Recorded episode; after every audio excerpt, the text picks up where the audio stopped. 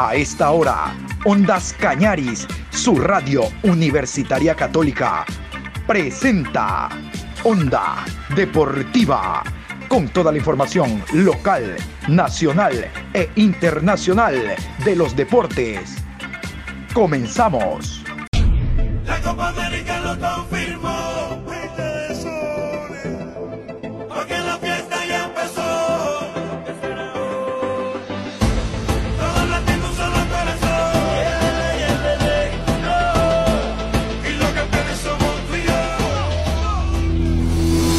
Licenciado Patricio San Martín Parra, ¿cómo le va? Buen día para usted, para los oyentes de Ondas Cañaris, su radio universitaria católica, en esta su programación Onda Deportiva. Bien dice usted, se vienen los deportes y aquí estamos. En este jueves 13 de nada, jueves 13 de mayo, programa 733 a lo largo del día. Abundante información, el retiro del Toño, Copa Libertadores, Copa Suramericana. Las muchachas ya mismo juegan fútbol femenino hoy antes del mediodía. Todo esto les vamos a contar. Pero vamos a comenzar con el tema de la Liga Pro. La Liga Pro a través de su Departamento de Relaciones Públicas ha expuesto este comunicado hablando de los partidos que por la fecha 7 Independiente Católica y por la fecha 11 el Clásico del Astillero Barcelona y ML no se han jugado. Tentativamente hay fechas. Mejor escuchemos el comunicado. ¿Qué les parece? Liga Pro informa. Liga Pro informa que, en sesión extraordinaria de su comité directivo del día 12 de mayo, se resolvió lo siguiente. Las fechas 13 y 14, fase 1 de la Liga Pro Serie A, se programarán los fines de semana del 23 y 30 de mayo de 2021, respectivamente. Los días mencionados son referenciales.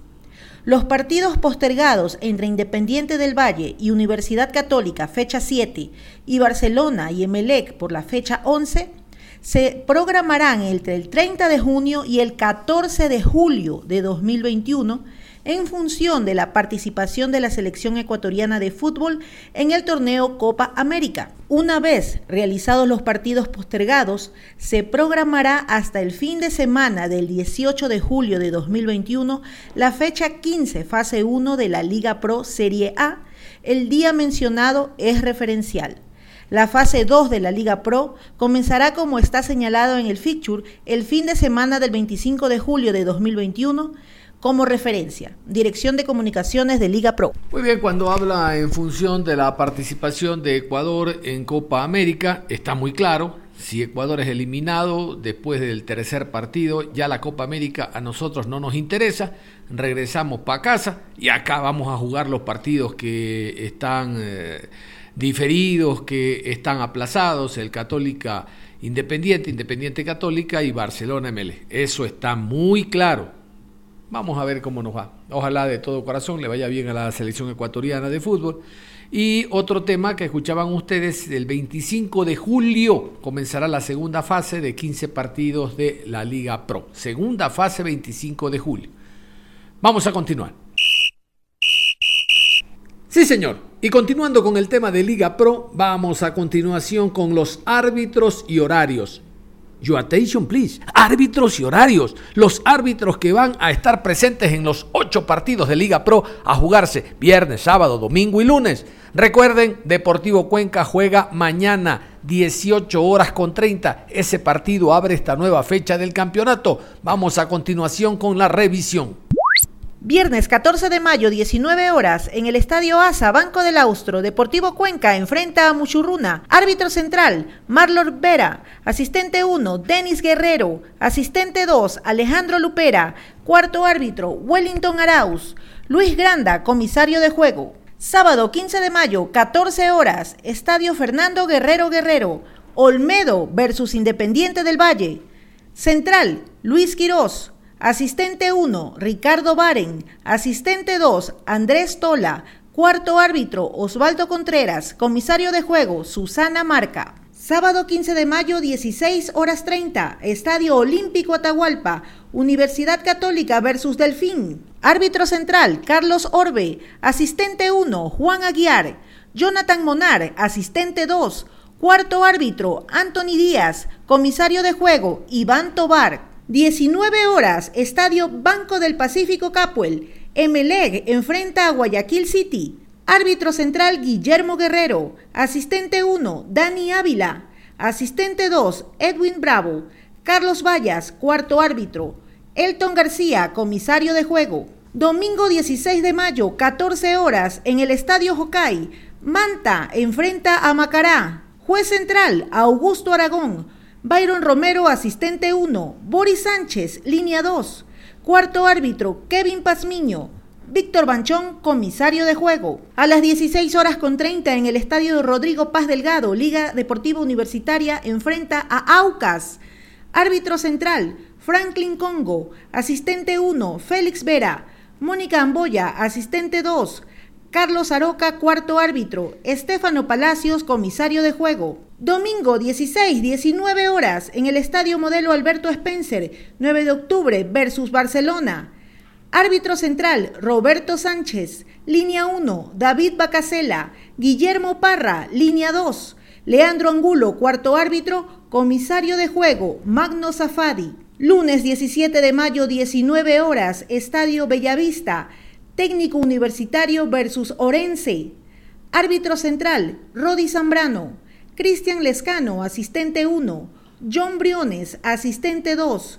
Daniel Oñate, cuarto árbitro. Denis Hidalgo, comisario de juego. Y si yo hablo del campeonato y de la revisión, tengo que necesariamente invitarlos a todos, o como dicen acá, a todos y cada uno, a todos ustedes invitarlos a lo que será la transmisión de Ondas Cañar y su radio universitaria católica, mañana 18 horas con 30 desde el estadio Alejandro Serrano Aguilar. Ahí estamos nosotros. Usted en casa, recuerde, no tiene a qué salir porque la mejor y mejor información deportiva está en Ondas Cañaris. Vamos con la invitación de ese partido que es fundamental para el Cuenca. Necesita ganar o ganar para salir del fondo.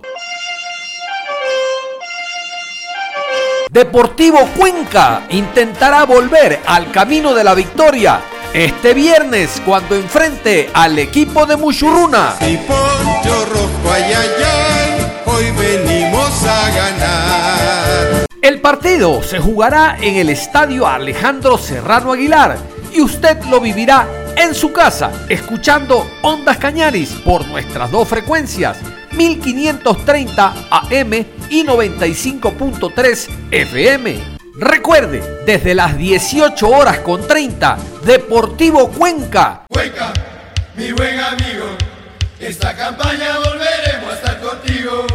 Mushuruna. Mushuruna inmortal, en la cancha va a triunfar. Por Ondas Cañaris, el austro en sus oídos. El día lunes se cierra la fecha con el encuentro técnico universitario ante el Orense, ese Orense que se levantó se levantó, ganó su último encuentro al 9 de octubre, dedicado para el técnico Patricio Lara. Uno de los jugadores básicos en el equipo es Achillier en defensa y Achillier en ataque, porque marcó dos goles en el partido anterior y se los dedicó a su técnico. Vamos a, continuación con este material que nos ha llegado desde Machala a escuchar a Gabriel Achillier. Unos le dicen el Gabo, otros le dicen Gabriel Achillier, simplemente el gran capitán en su momento de selección ecuatoriana de fútbol y tricampeón con el Emelec. Aquí está el Gabo Achillier. Hola, ¿qué tal a todos? Eh, gracias por, por, el espacio. Realmente estoy muy contento de poder compartir estos minutos con ustedes. Y bueno, eh, respecto a la pregunta, sin lugar a duda que fue un partido donde empezamos con las ganas de, de, ganar, nos pusimos abajo, eso aminoró un poco, creo que la, la, confianza y todo lo que queríamos hacer. Luego, el segundo tiempo entramos con, con una mentalidad totalmente diferente y, bueno, llegaron los goles y, eso nos dio la victoria y la confianza para, para seguir creyendo sí, en nosotros. Sí. De hecho, todo, todo fue cuesta arriba de, eh, en el primer tiempo, entonces sabíamos que, que dependía de, de, nosotros, en donde gracias a Dios pudimos remontarlo. Creo que las palabras del profe fueron las justas y necesarias, entendiendo la situación en, en la que estábamos.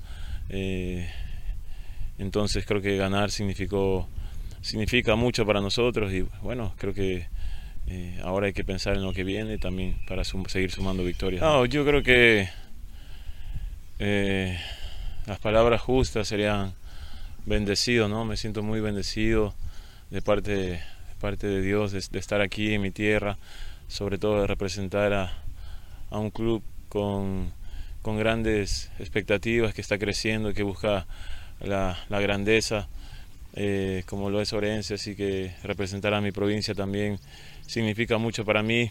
Este, creo que todo lo que, lo que usted bien menciona, eh, uno no se da cuenta, ¿no? Lo que, lo que llega a significar, lo que llega a, pasar fuera de, esto, ¿no? Entonces, creo que desde la inspiración de uno mismo, querer ser mejor cada día, a luchar con, contra tantas adversidades que se presentan, creo que eso, eso hace que, que querramos ser diferentes, entonces creo que lo que me inspira día a día es ser mejor cada día, ser diferente, así que, que bueno, un saludo a toda la, afición, a toda la hinchada de Orense, de Machala, por, por apoyarnos, todo ese cariño que lastimosamente hoy por esta situación no nos pueden acompañar, pero, pero estamos contentos sabiendo de que nos apoyan, a muchos niños que, que están eh, viéndonos, que nos siguen, creo que ellos son el futuro y por ellos también hacemos lo que hacemos y, tratamos día a día ser más profesionales para que, para que amen esta profesión, amen esta carrera y, la respeten ¿no? como, como ella se la merece. Así que,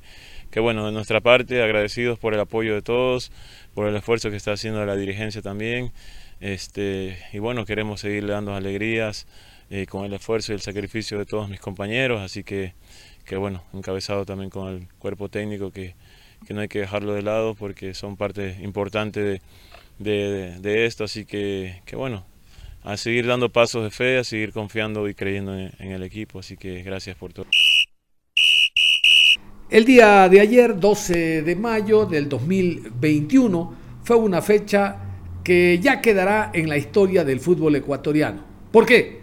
Porque uno de los jugadores más grandes en las últimas décadas de nuestro balompié le dijo adiós al fútbol. Bueno, como él diría en la rueda de prensa que más adelante vamos a escuchar, su cuerpo y básicamente su rodilla le dijo para, para, no, no más, no more, no más, le dijo al Toño Valencia, que eh, debe darle un descanso por un tema estrictamente médico que no admite recuperación. Esto no es de una semana a otro, 15 días, que pasa por el quirófano, que tómate esto, no definitivamente él no puede continuar eh, en la actividad de tantos años para sorpresa de él. Sí, para sorpresa de él, porque en la rueda de prensa que ya vamos a escuchar, dice el Toño que no pensaba que tan rápido iba a ser su despedida. De plano les cuento, el equipo del Querétaro le ha hecho una oferta por el resto de la temporada, seis meses más, 70 mil dólares mensuales, y el Toño no quiere robarle al fútbol. Dijo, no, no, no quiero. 70 mil, sigue Toño, no, me retiro del fútbol. Él se viene a radicar al Ecuador, eh, tema negocios, tema que está, va a estar más cerca de su familia y demás, hablo padres, madres, eh, en general. El Toño Valencia se retiró, reitero, dejándole un vacío enorme al fútbol, que lo había dado todo, sí, pero creo que su experiencia hubiese sido importante si no actuaba por lo menos para eh, estar formando parte de concentraciones con equipos y sobre todo con la selección. Ahora que se vienen eliminatorias y la Copa América, recuerden que en su momento estuvo en la lista de Gustavo Alfaro para ser convocado. Hemos dividido la rueda de prensa en algunas partes. Vamos a escuchar eh, eh, el inicio cuando el Toño Valencia anuncia eh, su retiro del fútbol y por qué. Escuchemos. Por, asistir a esta rueda de prensa. Es para comunicarle que profesional de, estado físico, que eh, esta lesión me apareció cuando, tenía 29 años. Eh, intenté seguir entrenando sin ninguna operación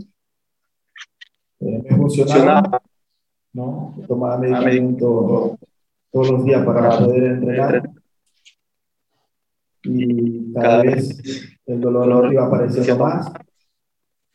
¿no? Y ahora es el momento de decir gracias a, esta, a, esta, a este lindo deporte. Eh, siempre quise lo mejor de mí.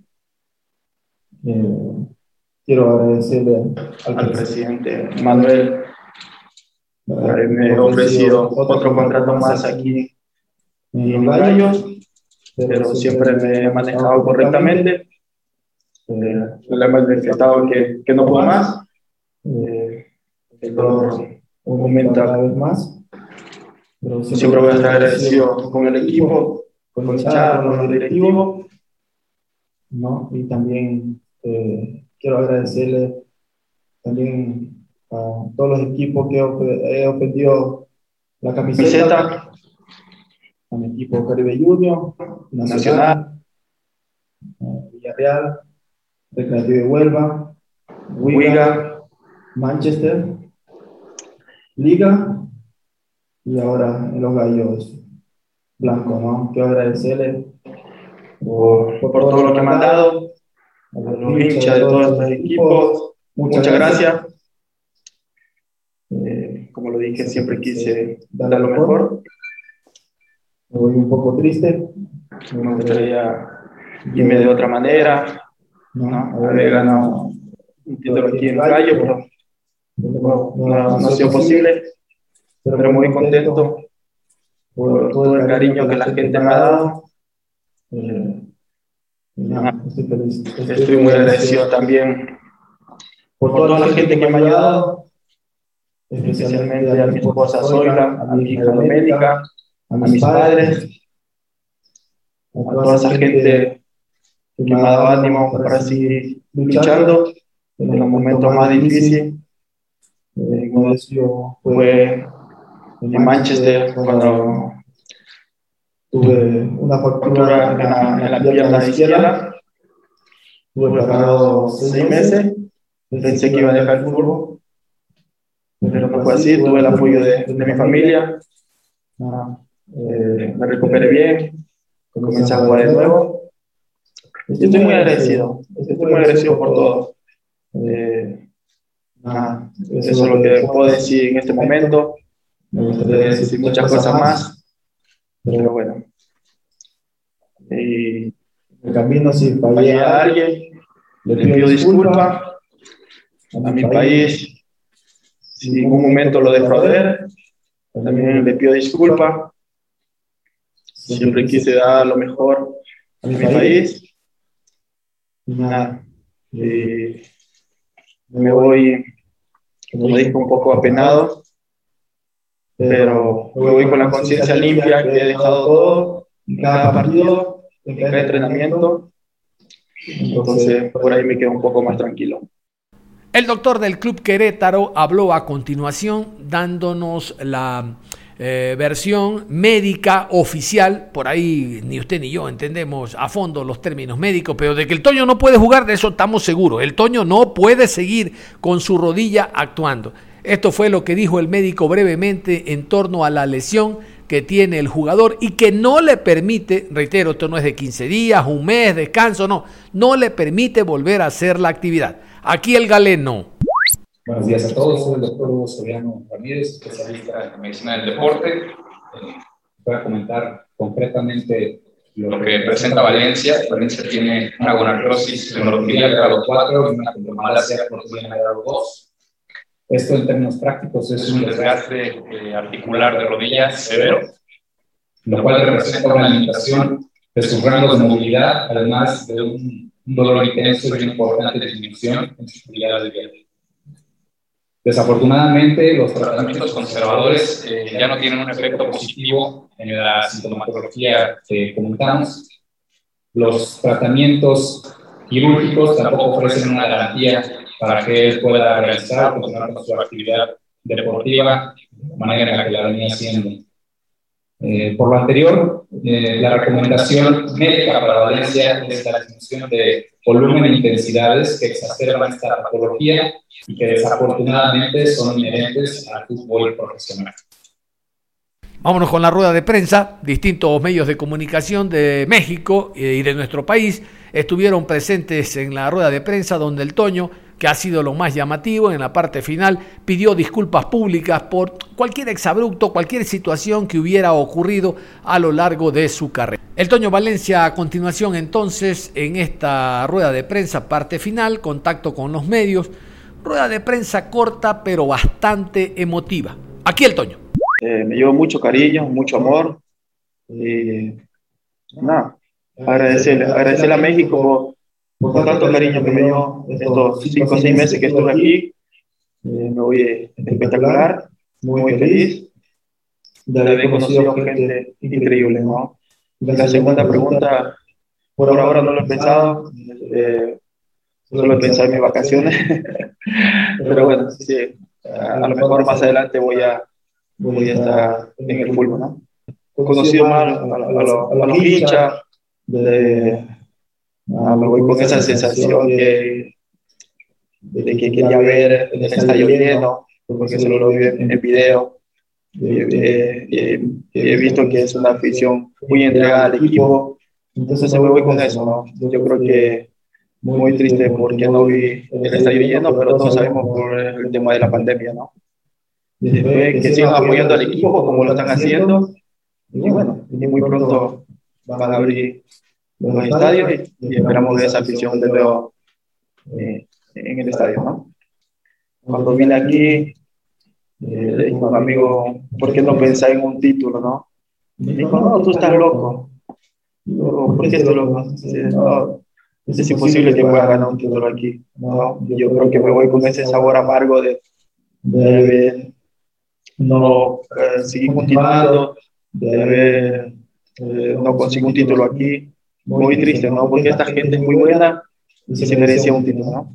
Eh, me considero un, un buen jugador, un buen compañero y no me considero el mejor jugador de Ecuador. Es una decisión dura, ¿no? Porque me siento fuerte mentalmente, eh, me, siento, me siento bien, ¿no? Pero hay algo que no, que no está bien en tu cuerpo, que es algo muy importante, que es la rodilla, ¿no? Y, y es triste, ¿no? Ver todos tus compañeros entrenando al 100% y, y, que tú no puedas estar al mismo nivel, ¿no? De entrenamiento, que tengan que salir del entrenamiento. Para mí era muy deprimente, ¿no? Yo iba muy deprimido a mi casa y, y la decisión de, de retiro siempre está en mi casa, ¿no? Les decía al inicio de la programación que a media mañana se jugará la segunda fecha de eh, la Liga Femenina, la Superliga Femenina. Son algunos partidos, pero a media mañana en la ciudad de Cuenca, el local Deportivo Cuenca enfrentará al conjunto del Barcelona. El Deportivo Cuenca está manejado nuevamente por la señora Wendy Villón, quien retornó después de sacar campeón al Cuenca. La directiva anterior le pagó con un portazo en las narices se fue al Nacional, la sacó campeón, también al Nacional, campeona a las chicas, le dieron un portazo también a la pobre dama y ahora ha retornado al Cuenca. Ojalá porque esta directiva simplemente le cumpla nada más. Ella no pide regalías, excesos, nada. Su trabajo está demostrado. Y quien habla la conoce en Guayaquil desde la época en que trabajaba en instituciones eh, de, colegiales, deportivas colegiales. Es un trabajo que viene realizando, pero hace mucho tiempo. La experiencia no se compra en la esquina. Yo creo que Wendy Villón pide simplemente que le reconozcan los contratos, que lo que firma le cumplan, nada más. 11 de la mañana el partido Deportivo Cuenca Barcelona, aquí Wendy Villón y sus expresiones. La evaluación clara que tenemos eh, con todo el cuerpo técnico es que no es lo mismo entrenar que jugar y sí nos costó mucho en el primer partido eh, la falta de competencia, pero nada, eh, hemos corregido, es mucho más inteligente corregir ganando que corregir perdiendo. Si bien es cierto, no hicimos eh, un buen partido con el técnico, pero ahora vamos a mostrar un equipo mucho más dinámico, con mayor profundidad, en todos sus bloques muy ordenado y esperemos que el día de mañana con Barcelona las chicas se vean diferentes y ya tengan ese ritmo de competencia que es lo que queremos. Eh, hay que ir mejorando. No soy de las personas que sí me me alegra el triunfo, pero que tengo que mejorar para lo que quiero, ir construyendo paso a paso. Y uno de los episodios que no me gustó dentro del trabajo que realizamos fue en el medio campo.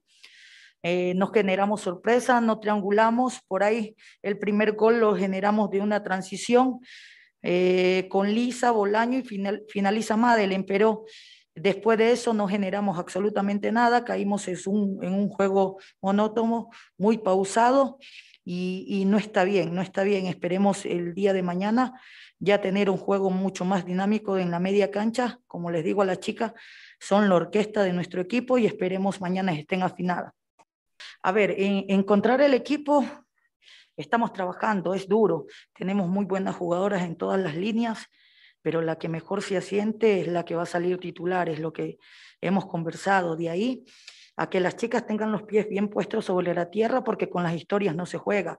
Hoy tenemos un 2021 y estamos trabajando para que este 2021 encontrar el equipo considero yo entre este y otro partido más ya deberemos de tener un equipo ya afianzado eh, con el que podemos contar y, y, sacar adelante este torneo. No obstante de que tenemos un grupo de 25 jugadoras que están formando este, dentro de la institución y que todas tienen el nivel y la capacidad para estar dentro de la nómina de 20 jugadoras que son las que están convocadas para cada partido. Pero estamos trabajando, no es fácil, es duro tener muy buenas jugadoras con un buen nivel, nos genera a nosotros como técnicos un dolor de cabeza cada que ya se acercan los partidos, pero ellas saben, ellas saben el compromiso que tienen y que con las historias no se juega, Andrés, yo creo que lo que logramos en el 2019 en el 2020, como tú dices, hay una muy buena base de jugadoras, pero hoy, hoy en día es un nuevo año, es un nuevo campeonato el que se está jugando y, simplemente ellas tienen que ponerse el compromiso con la institución y con ellas mismas para sacar adelante esto. Muy bien, vamos a finalizar recordando que el día de hoy Sociedad Deportiva Aucas, Aucas Marañón a la guerra del grito, allá en el siglo pasado a propósito de tantas guerras que afrontó nuestro país. ¿Se acuerdan? Al Don Calderón y Aucas Mayrañón en la guerra. Bueno, ah, no lo sabe. Entonces tiene falta en el escolar ecuatoriano. No estudió esa parte. Vamos a continuación con Aucas. Aucas juega ante el Melgar el día de hoy, 19 horas con 30. Aquí los árbitros de ese partido en el Gonzalo Pozo Ripalda. Partido número 87 en la ciudad de Quito, 19 horas con 30 por el grupo D, Aucas versus Melgar. Árbitro central, Fernando Echenique.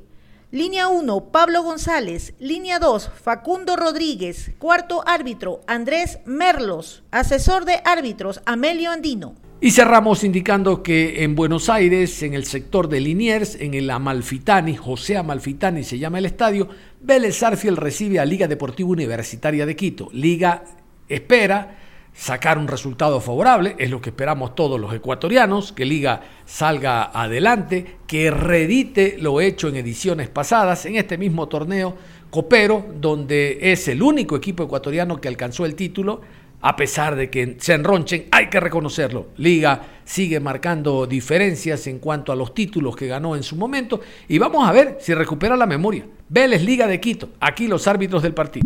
Partido número 91. Jueves, en la ciudad de Buenos Aires, a las 17 horas, por el grupo G, Vélez Arfil enfrenta a Liga de Quito. Árbitro central, Víctor Carrillo. Línea 1, Coti Carrera. Línea 2, Richard Trinidad. Cuarto árbitro, Andrés Matonte. Ricardo Casas, asesor de árbitros. Y voy a ser reiterativo con la invitación para mañana, 18 horas con 30. Deportivo Cuenca enfrentando a Mushuk, Runa. Deportivo Cuenca Mushuruna. Vamos por los tres puntos. Aquí no hay eh, espacio para el empate. Deportivo Cuenca Mushuruna. Y vamos nosotros a invitarlos a ustedes. Vamos a reiterar en la invitación 18.30, siempre en sintonía de Ondas Cañaris. Escuchemos.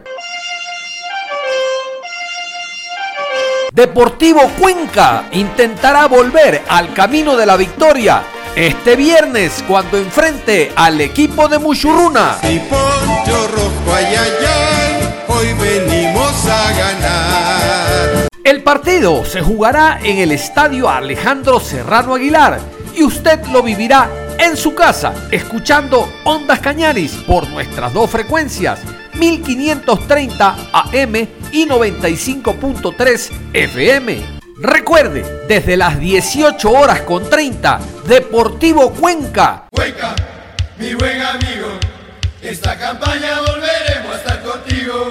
Mushuruna.